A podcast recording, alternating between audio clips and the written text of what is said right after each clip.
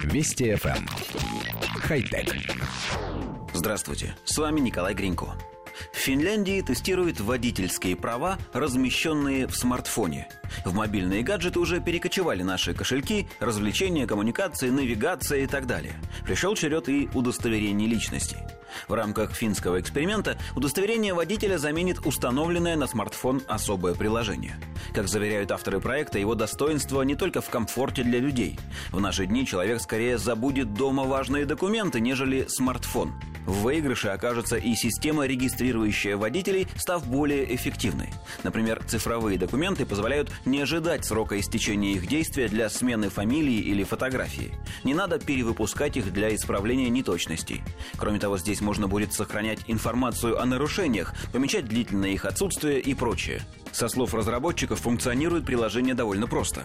Пользователя регистрируют в государственной базе данных, и всякий раз, когда приложение открывается, скажем, для демонстрации полицейскому, в него загружаются новые данные. Их сопровождает фотография владельца, которая делается автоматически при последнем визите в государственной инстанции.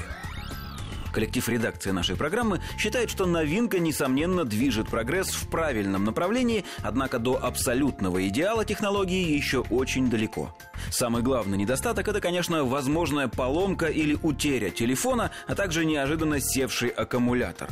Разрядилась батарея, треснул экран, завис смартфон, пользователь забыл пароль. Все эти причины не позволят полицейским проверить документы и внести в него нужные данные. Не говоря уже о возможных программных ошибках, взломе приложения и так далее. То есть количество возможных опасностей по сравнению с обычным документом возрастает минимум вдвое. И причина именно в том, что водительское удостоверение приложение загружено в не самое надежное на свете устройство.